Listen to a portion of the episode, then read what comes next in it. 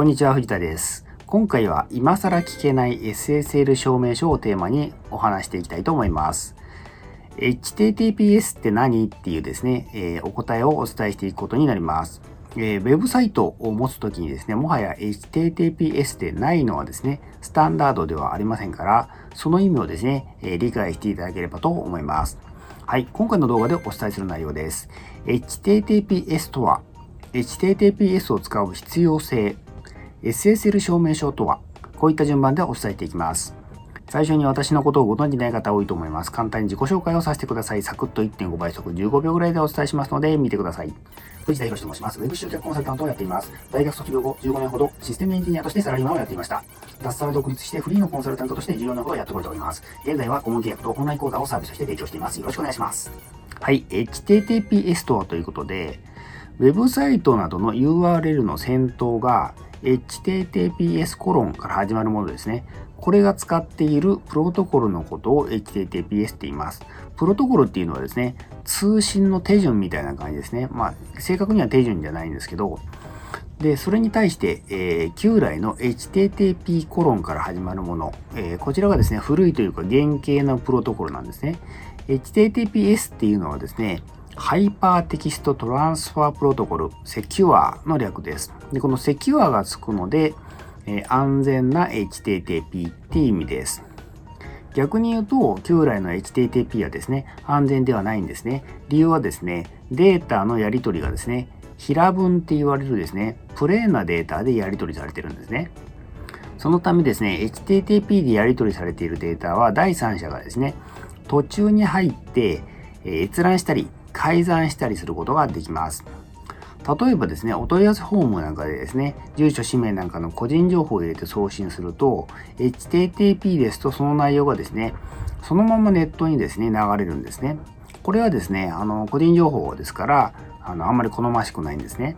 ましてやですね、クレジットカードの情報などの場合はですね、もっと問題があることがお分かりになると思います。それを防ぐために、ブラウザーとサーバー間の間をですね、安全化したのが HTTPS っていうことです。はい、HTTPS を使う必要性っていうことで、数年前からですね、HTTPS でないウェブサイトはですね、Google の検索順位が、えー、落ちる、落ちるようになってきてます。また、ブラウザーによってはですね、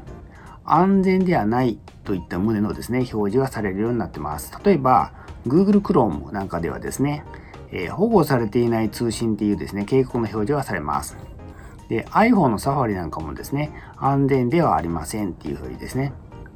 えー、具体的にはですね、こんな感じですね。これ別に私、あの、広野市さんにですね、恨みがあるわけでも何でもないんですけど、えー、たまたまですね、地方自治体とかですね、ウェブサイトにはですね、似たような作用がサイトが多いのでですね、試しに探してみたらですね、あっさり見つかっちゃったんで、ちょっと紹介させてもらってる感じですね。全然恨みはないです。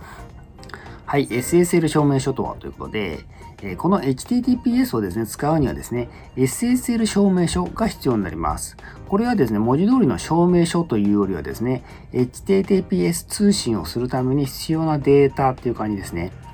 証明書としての証明書証明者情報ももちろん含まれるんですけど、暗号化の鍵が含まれているってことですね。こっちの方がどっちかというと重要な情報になります。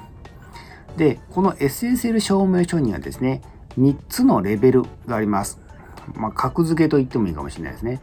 えー、DV、えー、 Domain Validation っていうのと、OV、 Organization Validation っていうのとえ、EV、 Extended Validation っていうのがあります。で、この DV が一番下位ですね。で、OV、EV に従って上位に上がります。で、この DV はですね、今や無料 SSL となってですね、えー、有名になってるですね、 Let's Encry Encrypt がですね、これ DV ですね。私がお勧めしているですね、レンタルサーバーの X サーバーも、えー、それ以外のですね、廉価版のレンタルサーバーもですね、えー、提供している無料 SSL はですね、このレッツエンクリプトですね。で、この DV はですね、あくまでもドメインのあの所有者ですよっていうことを証明してくれるだけなんですけど、この上の OV まで行くと、今度はですね、実在する企業団体ですよっていうのを証明してくれます。で、さらに上に行くと EV はですね、その企業団体の所在地まで確認した後に証明書を発行しますので、上に行くに従って信頼性が上がっていくっていうことですね。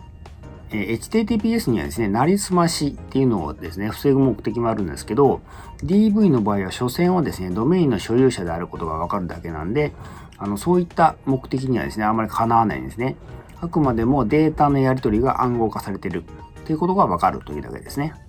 ちなみにですね、えー、有料、DV っていうのはですね、ほとんど有料で、OV、EV になると有料になるんですけど、暗号化の強度についてはですね、違いは全くありません。はい、以上ですね、HTTPS と SSL 証明書についてお伝えしてきました。ご理解いただけたでしょうか？今回は以上になります。